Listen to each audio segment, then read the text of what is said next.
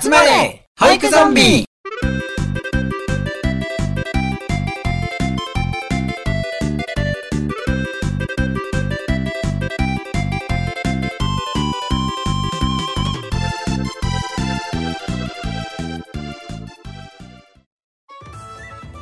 はい、始まりました。集まれ保育ゾンビ、パーソナリティの絆です。よろしくお願いします。サスケです。よろしくお願いします。ガオリンです。よろしくお願いします。気づかないぐらいの小ボケみたいなのやめて。さりげなく合わせていただいてありがとうございます。はい、じゃああのね、ちょっと突然なんですけど、お二人はね、まあ普段、うあの僕もそうなんですけど、家庭ではまあ父親、母親としても生活をしているわけですが、あの、もしね、うんうんあの、今日2、3時間、子供と関わらない時間があったら、何しようってうん考えたことあります、いやー、そうだな。あんまりないから、なんか逆にこう、おどおどしちゃうかもな。その2、3時間何しようみたいな。うんえ？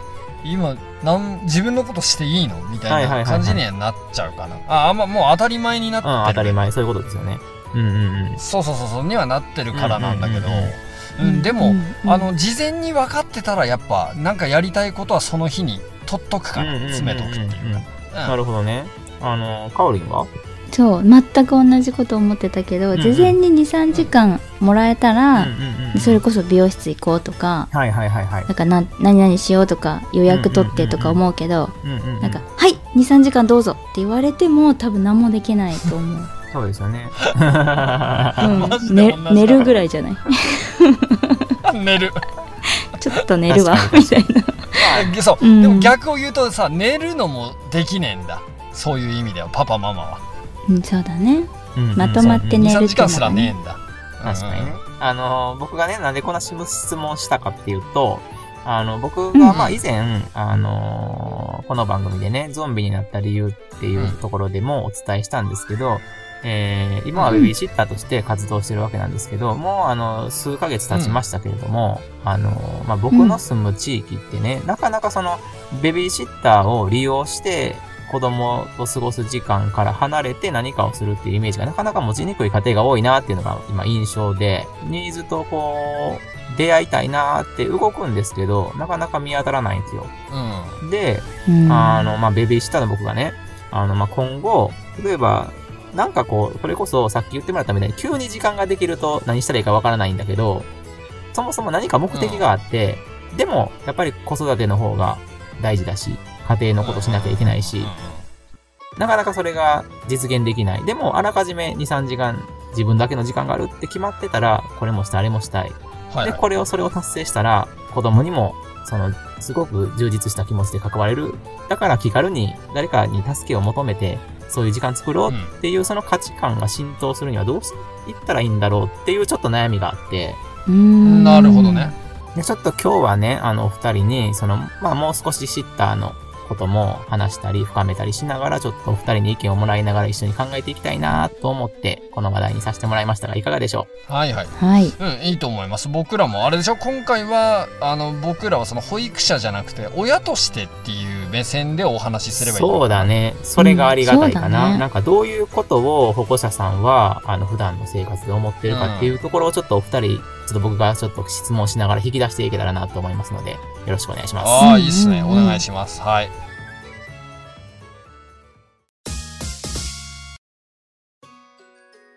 それでは始めていきたいと思うんですけども、まあそもそもね、あのさっきも、うんうん。あのゾンビの回を聞いていただけたら、みたいなこと言ったんですけど、まあそこをまあ聞いていただかなくても、今日ちょっと簡単に僕がなんでベビーシッターになろうと思ったかっていうところを先にちょっとお伝えさせていただいてから、あのお二人に話を聞いていきたいんですけど、うん。えー、ちょっとワクワクすんな。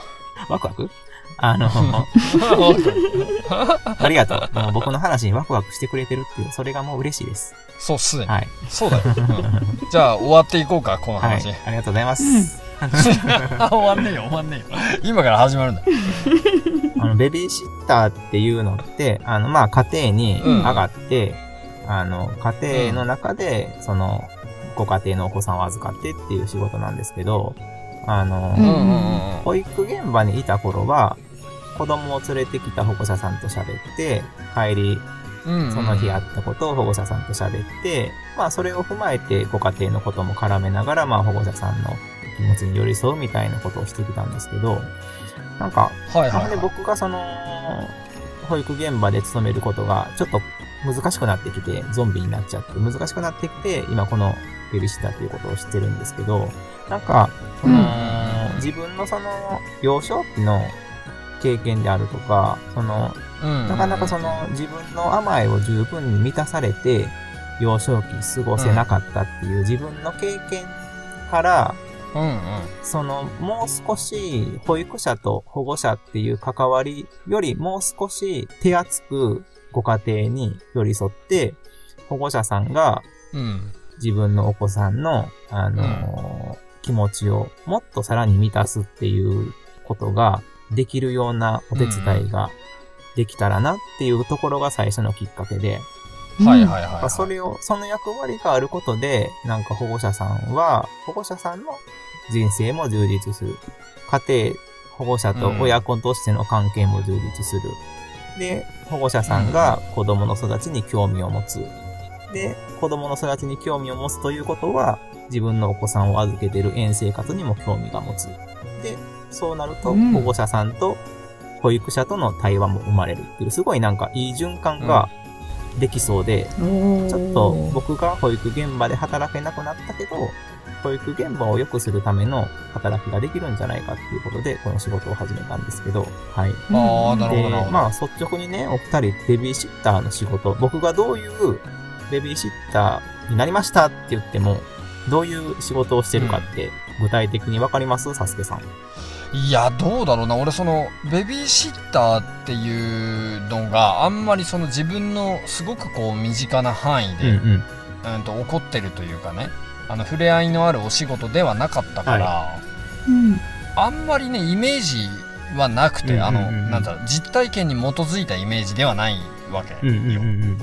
うんうん。でよくほらこうドラマとかで見るのはちょっとこうあのマダムがね、うん。ちょっとこうお金持ちのマダムとかがさ、はいはいはいうんはい、うんなんか今日今日ちょっとねあのなんとかさんの奥さんとちょっとランチ行くからちょっとよろしくねみたいな、うんうんうんうん。なんかこう、うん、いつものね、いつものこう人とかにさ、お願いしてさ、ベビーシッターにお願いして、優雅にランチに出かけていくはいはいはいみたい。な。ね、そのランチもね、すごい高額であってね、その、なんかすごい高級なランチを食べながら、そして、あの、お手伝いさん、まあ、いわゆるそのシシッターさんに、さらに、そこにプラスアルファでお金を払って、すごくこう、ゆるりとしたひとときを過ごすみたいな、そんな意味、僕もそうだったんですよね。うん。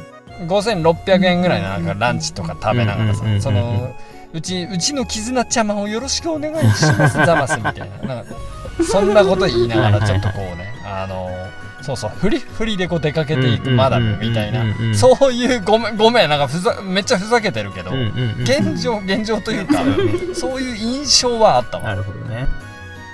うん。なんかさ、僕もさ、そういうイメージは正直最初あったんだけど、なんか、うんその僕の仕事内容って、子供の家に行ってお子さんを預かる間、保護者さんは出かけてるっていう、その一般的な関わりはもちろんそうなんだけど、例えば、その保護者さんがすごい遅くまで仕事をしてて、晩ご飯の買い物をする暇もない、料理をする暇もないっていう時に、僕が代わりにその子の保育園に、あの、保護者の代わりにお迎えに行って、その後に公園で遊んで、お母さんが晩ご飯作ったタイミングで帰ってきて、うんうんみたいな、そういう、あの、関わり方もあったり、なんかう、んうんうんうんうんその、イベント、保護者さんが、えーどうしても、その、出なきゃいけない会議であったり、なんかそう、うんうんうんお仕事であったり、ただその、それが、あの、家庭からはすごい遠い場所に行かなきゃいけない。でも子供は置いていけない。保育園に預けるのもできない。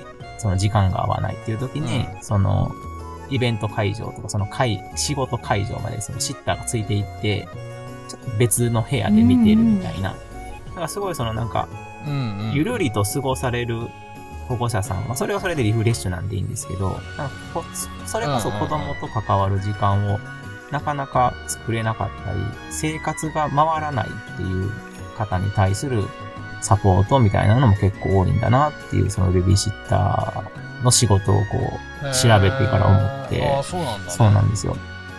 かおりんはどう思いますか？絆さんがさ今話してたみたいにさベビーシッターもその子供と遊びますとかさ、うん。なんか家事もやりますとかあるじゃん、うんなんかジャンルっていうかはいはいはいはい。で病児もできますとか多分人によって違うんだよねそうなんです、ね。なんかその辺そうそうそうそう絆さんはその何をするやつで対象年齢が何歳とかはうんうんうんうんあ、どうなの、いいこと聞いてくれはりましたね。実はね、ベビーシッターってベビーってついてるんだけど、あの、うんうん0歳3ヶ月から小学校6年生まで対象なのね。えー、あ、そんな見れるんだそうなんで。すよ。だから、それこそさっき言った送迎みたいなので行くと、学童保育まで、学童まで迎えに行くとか。うん。うんとか、あの、それこそ、やっぱり家庭で、まあ、なんていうのかな。あの、家庭教室はまた違うから、勉強を教えますよっていうスタンスじゃないけど、一緒に宿題してとか。だから本当うんに多岐にわたる年齢だよね。で、僕は、あの、病児に関しては、一応対象ではないですよ。あの、その、それも、シッターの、その、うんうんうん。マッチングサービスっていうのに登録して、で、そこの、うんうん。そこのサービスで保護者さんも登録して、あの、保護者さんがシッターを見つけてっていう、そういろん、あの、その、いろんなプラットフォームがあるんだけど、あの、僕がいるところは、この病児保育というよりは、もう完全にその保育の質、質の高い保育を、あの、家庭でもっていうイメージで、うんで、なんか保育士の資格がないと入れないみたいなところにいるんだけど、そう、うんなんかいろんなうん使い方はいろいろあるみたいなので、そうなんですよ。なんかベビーシッターって言っても、いろんな対象があるって感じです。あのさ、気になったんだけど、はいこのベビー、今その保育士がないとって言ってたけど、そもそもその保育士とかの資格がなくてもできるベビーシッターもあるはある？あ、そうなのよ。あの子育て経験があればみたいな。へえ、うん。あじゃあそれは別に相手が望めば、その仕事としては成立するんだそうなんですよ。一応は。だから子育て経験がある人でもいいなら、依頼はできるしっていう、そういう、あのーサービスもあるし、その、うん。保育士がうん。あった方が、時給は高いですよとか。で、僕みたいにフリーランスで働いてるベビーシッターは、そのマッチングサービスの場所は借りてるけど、時給とか、うん。その交通費とかのお金をいくら負担してもらうかっていうのはもう、シッターが自由に組み立ててるとかいうか、計算してるっていうか、そんな感じなんですよ。ああ、じゃあ、あれか。僕はリムジンで出勤するので、ちょっとお高いですよ。みああ、たいなの。もできるそう。です極端な話ね。リムジンで働くから、もうだから、うちの車廃屋なんで、ガソリン代率あの高く請求しますよっていうのもありですけどね。まあ、それをしちゃうと、やっぱり保護者さんの依頼はしてこないですけど、まあ、そういうことですよね。それそうだ。うん。まあね、リムジンで来られてもみたいなとこある。そうそう。だから、あの、どこ止めんねん。どこ止めんねん。本当だよ そうだそんなもんで来るな。来るな。まあ、まずその保護者さんに突っ込むべきは、リムジンでに乗ってくるようなシッターを頼むなって感じだね。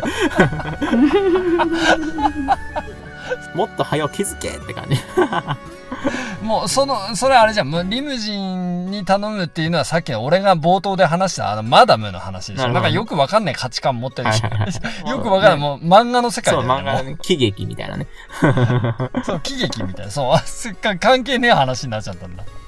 そっかそっか。そうそうじゃあ、割とその、なんだろう、絆さんは今、個人事業主的な雰囲気なのかな、ねプラットフォームは借りてるけど。そうですね。だから派遣されるというよりは、自分で出会いを探しに行くみたいな。それこそ、だからプロフィール作り込んでとか、ちょっとこう、あの、この時間、初めての方いくら、ちょっとふ、あの、サービスしますよとか、なんか、やっぱりこう、人と出会う工夫をしないと、まあ、保育現場と違って絶対子供が、まあ、もちろんその、あの、入園募集とかで、あの、いろんな子供を、あの、なんていうの自分の縁の良さをアピールして子供集めるわけだけど、いやっぱりその、うん。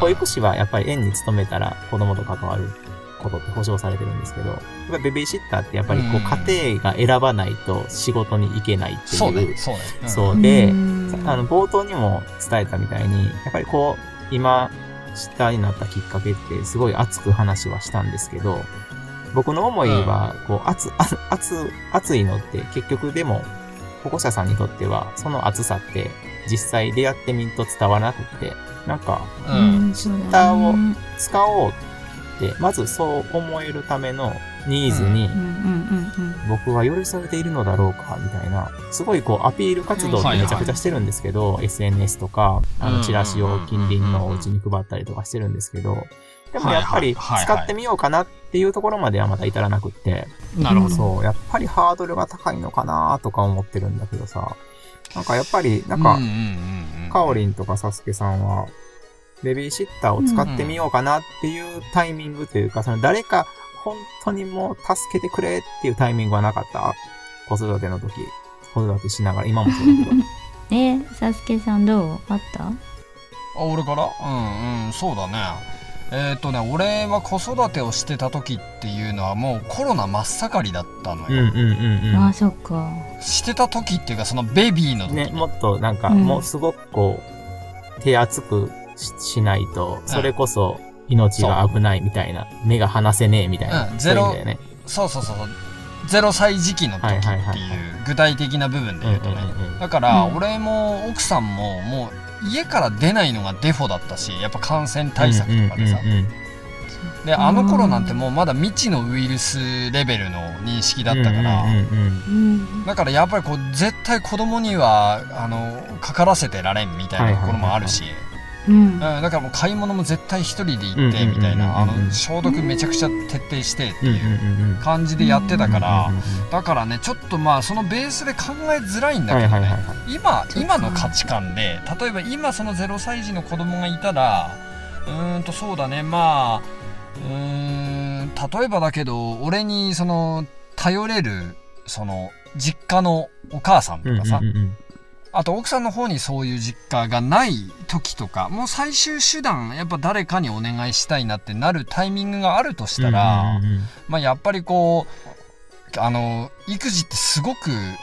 あの疲れるというかね、はいはい。悪い意味ではないんだけど息の詰まるこう気の抜けないえー毎日を送るわけだし、うんうんそういう中でねやっぱり1時間2時間とかをちょっとこう息抜ける外に出ていいよっていう時間帯があれば、うんうん。やっぱりそれって自分のためにもなるし周りま回ってあの子供のためにもなるわけじゃん。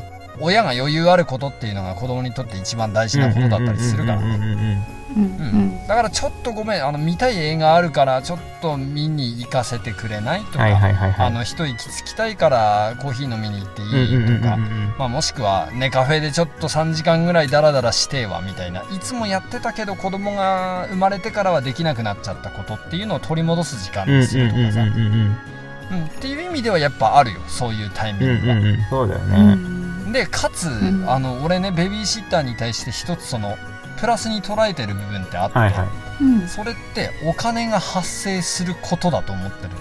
うんあーそうだねお金が払えるっていうことでそのやっぱり身内とかだとどっか遠慮しちゃうんだな。うんあお金を払うことってデメリットじゃだけじゃないってことお金をそういうことよ。あのやっぱ、ね実家のお母さんとかだと言いたいことが言えなかったりもあるわけよやっぱ。ああのすべからくそれをタダで使わせていただくというかね、やっぱお願いするってことになるわーけだから、そこをさやっぱりちょっとこれはしないでこれはお願いっていうのってやっぱこう身内であるっていう距離感があるからこそちょっとお願いしにくいことってあるわけで、でもお金を払ってるからこそいい意味で他人であるからこそそれが仕事相手にとって仕事であるからこそもうズバッと頼みやすくなるのよそれは。うん。そうだねふうに考える人がいるっていうのは、なんか新鮮だわ。なんか。えでああそうかも多いと思うよお金払ってるからうんうんああそうかそうかカオリンさんもそうか。へえ、そういう考え方が。目から鱗出てるよ 目から鱗出てるなんか、キラキラしたもんが。ポロッポロ出てるね。あ、そっか、確かにね、やっぱお金払ってもらうサービスってやっぱ絶対だもんね。やっぱお金払うから、うん。こっちも要望はうんお金払う分言えるし、で、絶対それにそれのお金払った分のリターンは確実にあるって、うん。まあもちろんそれはあの、シッターによっては残念なシッターさんともしかしたら出会ってしまうかもしれないけど、やっぱりそのだけのサービスを期待できるってことだもんね。そうそうそう、はいはいはいでなんか後ろめたさをお金で帳消しにできるっていう、うんそういう役割は絶対あるから、ああ、なるほどだ。からねそれはそのすいませんお金もらっちゃってねみたいなとこではないんだよ払う方だってメリットがあってやってるわけだからさうんうんうんうんうんうん、それはね、あのーなんだろう、お金もらう側ではあんまりこう気づきにくい視点かもしんないけあーそっど、か。預ける方の、うんうん、その割り切りっていう意味でうんは、うんうんあの気持ちはすごく割り、いい意味で割り切れると思うよ。お金ちゃんと渡すわけだしそっ。か、なんかさ、あの、ほそれこそシッターさんとのつながりは少しずつ増えてて、その、シッターさんがこういう思いでシッティングしてるよとか、こんなことで困ってるんだっていう、うんシッターさん側の話って割と最近聞くようになってきたんだけど、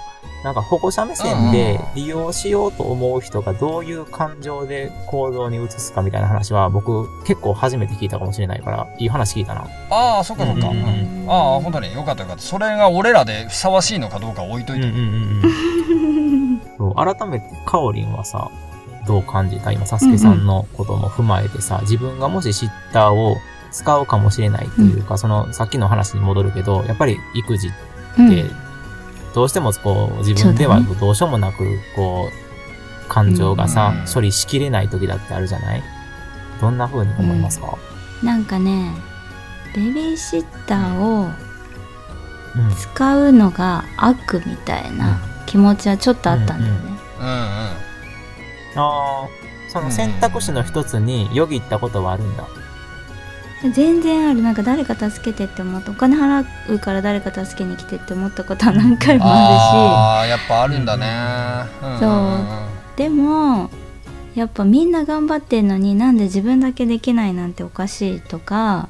うんうんうん。で産後はやっぱさ気持ちがこうわーってなっちゃうから。はいはい。それちょっと自分を責める感じで考えちゃったりすると、うんうんうん。つかお金を払って我が子を他人に預けるの？みたいなああ、はいはいはいはいはい。はい悪魔のささやきみたいのがささやいてきてちょっとなんか調べるけど登録までできなかった自分はいるんだよねえー、じゃあそこまで行った経験があるんだ。そっか。うんうんでもなんだろうファミリーサポートうん。あるね、ファミサポ。ってあるじゃん、ありますね。ファミサポさん。はファえっミサポ、と仕事を始める時に登録はしたのね。でファミサポさんってファミサポさんのお家であの預かってもらう基本。自宅には来ないんだよ。じうんうちには。私ん家には。うんうん。サスケさんファミサポわかる？わかる？ファミサポってあれか？なんかフファミマの中にあるなんか ATM みたいな機械の？それファミポートやファミポートか。結構どこの地域にもあるサービスなんだよね。うんファミファミマ？ファミマじゃない。ファミマ。はどこの地域にもあるんだけそう、どこどの地域あるけど、あるよあるよファミマは。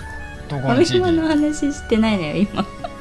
ある意味正解だろそれもはい、正解です。どこの地、域にもある。今回の保育ゾンビ、ファミリーマートは各地にあるということでね、終わっていきたいと思います。終わらない 終わらないで終わったりしない。しな。い こんな尻切れとんぼ許さんぞ。あの、なんか、もうちょっと、あの、割とこう、手軽に、その分、あの、なんか、結構子育て経験あるよとか、あの、保育経験あるけど、今ちょっと、ちょっと現場から離れてるよっていうのが、なんか割とこう、簡単な研修だけする、して登録すると、あの、し、あれ？ってどうするんだっけ？個々にやり取りするんだっけ？なんか。ねマッチングされて私の地域は、うんうんうんその市の人が、じゃあこの人うんうんうんこの人とあの個々でもう連絡取り合ってくださいみたいな、うんうんうんこの人ねっていうのは決,、ま、決められるんだ。そうそう決められたの。この人うん。紹介しますので、あとはお二人で、あとはお互いにって感じなんだ。そうそうう。んうんうん。へえそこでそこか。料金もすごい安くてねそうですね、1時間。ファミサポはね、うん。ああそうなんだ何百、ね800円とかですか。うんでもね一回も使ってそっかそっか。うんまあになかなかねその心理的なハードルってやっぱりパパママにはあると思うんだわ、うん今のかおりんさんみたいに、なんかねあと一個理由があってうん。うん。うん。そう理由があって、なんかうちの子犬アレルギーなの。あうんうん。でマッチングされた家に犬いるのねああ、そっか。だからさっきも伝えしてくれはったけど、あれやもんね。そこ、家に行くんだもんね、ファミサポはね。そうそうそう、うんうかそのお家に行くのよ。でそんなに犬アレルギーも別に重度じゃないから、うんうん。触った後にちゃ,、うん。ん、ちゃんと手洗いとかすれば全然平気なんだけど、うんうん。うんうんうん。でもやっぱ自分が見てないところでさちょあっと何があるかわからないのが怖いなと思って本当にもう無理って時に使おうって思ってたから、うんうんうんうん。なるほどね。うんギリギリのところで使わないまま来られた。そう使わないで今はいてなるほど、なるほど。だからそう家に来てくれた方が私はうんうんうんうん。嬉しいっていうか、うんそうその人ん家に行っちゃうよりって思ったんだよねそのベビーシッター調べてた時は。いいいうんうんうん。うん。なるほどなるほど。いや、そうだね。なかなかやっぱりあれだよね。あの、シッターを使うところのその、よしヘルプっていうその一声がうん。出るまでに、やっぱりちょっとした葛藤だったり、ハードルだったりっていうのはやっぱりこう、どのご家庭も感じやすいのかなっていうのは僕その今までのそのカオリンさん、カスケさんの話を聞いて感じたことだなと思うんだけど、なんかだからさやっぱりその、僕がどんだけ助けますよとか、あなたの時間を保証することで、子供の育ちってより良くなるんですよって、いくらその自分がアピールしても、やっぱりこういうところを助けてほしいんだっていう声を聞いて、じゃあそういうところ困ってないですかっていう風にやっぱり手を差し伸べるのとではまた全然違うかなって思うので、なんか、うん。もうそれこそ3人で喋ってるの、プラス、やっぱりこう、この放送をもし聞いてくださった方で、こういうところ手を貸しでほしいんですとか、こういうところ助けてほしいなって、今はもうだいぶ子供大きくなったけど、ああ、こういう時にシッターさんがいてくれはったらなって思ったことあるわとか、もう現実にシッターを使ってます、こういうところに助けてもらって嬉しいですみたいな、そういうのをちょっとさ、あの、コメント欄でもらおうかな。うんうんうんうん。そうだねいいと思う。で、それでそこにまた返しながら、あの、うん。感想会で返しながら、そしたらさ、僕もシッターとしてまたレベルアップできるんじゃない、うんうんううんん、そうだね。すごい参考になるよね。あの、子育てって、さっきもカオリン言ったけど、一人で頑張らなきゃいけないんだって、どうしても考えがちなんですけど、うーん。僕はどんどん保護者さんに楽に人生を楽しみながら、子育ても一緒に楽しんでほしいっていう思いを持っているので、なんか、はいはいその思いをスッと誰かに頼るハードルを低くできるような失態になりたいなって思ってますので、ああね、うん応援よろしくお願いしします。応援してま。すっていうことでね、今日はエンディングに向かっていきたいと思います。はい。はいはい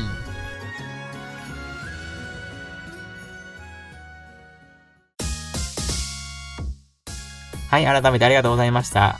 なんか、あのーね、駆け出しシッターの僕にとっても優しい声を、さすけさんもかおりさんもかけていただいて、めちゃくちゃ嬉しいです。そんな仲間なんだから当たり前だよ。ありがとうん、ね本当にねうんうん、う。はい、あの、振り返って、さすけさんいかがでしょうか、今回。そうだねあ絆さんがねあの閉める寸前にこう言ってくれたことが俺も大体気持ちとしては一緒だったのでここではあえて僕がそのもしシッターを、まあ、雇うならというかね、うんうんうんシッターさんにお願いするとしたら、うん。あのこんな関わりを期待するみたいなね期待したいみたいなお話をちょっとしてあの今日のまとめにさせていただきたいなと思いました。お願いします。うんえっとねあの保育園とかと違ってやっぱりシッターって1対1の関わりになるからうん。あの俺の場合よくこう結構1対1で自分の子供とはあの自分の引き出しの中で遊ぶんだけど、でもこうシッターさんっていうとやっぱこう他人でありねいい意味でね。あの親とは違う距離感とか、親とは違う関係性を誰かと深くそのつながるっていう意味では、はそのシッターさんにしかできない仕事とか領域ってきっとあると思うのよ、うんうんうん。そうだね。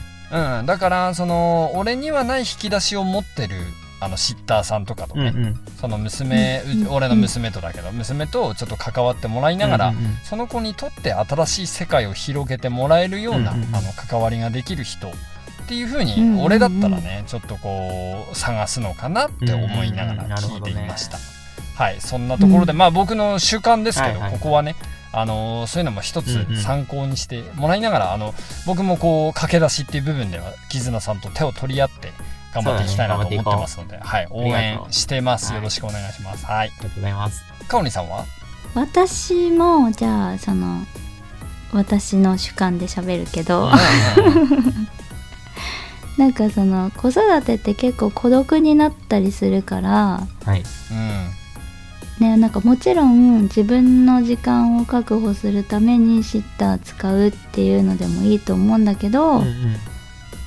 自分もいて子供もいて、シッターさんもいてなんか子供の成長を一緒に喜び合うっていうか、うんうんうんうんうん。うんそういう使い方とか瞬間があってもいいのかなって絆さんをシッターで呼ぶならみたいなのをちょっと考えながら ちょっと思ったのは一個あるかなって思いました。うんうん。あーこんなことできるようになったねって一緒に言い合う人、うんうんうん。みたいのがいたらちょっと孤独感も少し和らぐんじゃないかなとか、うんうん。ああうんそっかそっか、思った思った今。ありがとうございます。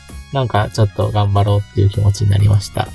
いえ応援してますね本当にね応援してるよこれから。めきめき力をつけてねあの草分け的な存在のね絆さんの地域で。そうだね。もう俺がパイオニアだぜみたいな。はことをちょっと期待して はい。エールとさせていただきます。そう、シッター自体がいない地域に住んでるからね。まあ、いらっしゃるにはいらっしゃるんですけど、あの、本当に少数派なので、頑張っていきたいと思いますし、本当にやっぱり、保育現場にいたんですけど、まあ、保育現場での保育とベビーシッターの保育って、まあ、ちょっと違う部分も、似てるけど違う部分もあったり、そこら辺の、なんかう、ん。おた、それぞれの良さっていうのを僕は感じながら、保育園の良さも知ってるし、シッターとしてこれから保育する中での良さも見つかっていくだろうし、うん。うん、なんかそういう意味では、なんか、すごくこれからの成長が自分でも楽しみだし、成長していくには行動あるのみっていうことで、あの、お二人の言葉を、に励まされたので、これから頑張っていけそうです。頑張ります。はいよかったですはいはい よいしょはい。はい。では最後、告知は、サスケさん、よろしくお願いします。はい、じゃあ告知です。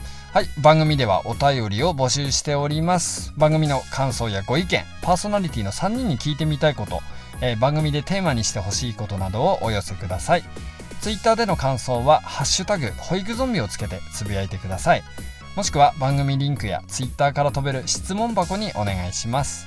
えー番組公式ツイッターの方にリプライしていくいただく形でも、えー必ず目を通しますので、ぜひお待ちしております。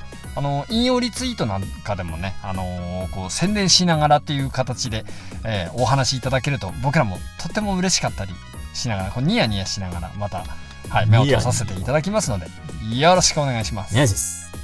はい。はい、いただいたお便り、コメントなどはね、番組でご紹介させていただきますので、えー楽しみにお待ちください。はい、じゃあ今回ね、また新しい扉を開けた感じしますけれども、楽しんでいただければ幸いです。ありがとうございます。えー明日の保育を楽しめますように。せーの、ままたねー